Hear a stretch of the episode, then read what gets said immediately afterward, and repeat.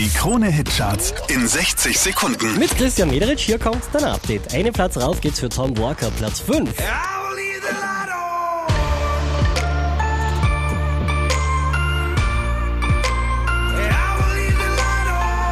Von der 1 abgestürzt auf die 4, Lost They Frequencies.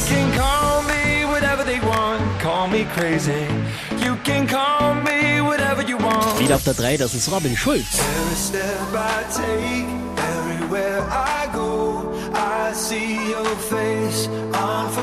Für die hier geht's drei Plätze rauf, macht Platz 2 für Rudy Mantle. Sit down together and laugh with each other about these days, these days. Letzte Woche Platz 2, diesmal neu an der Spitze der Krone Hitcharts, Liam Payne und Rita Ora for you.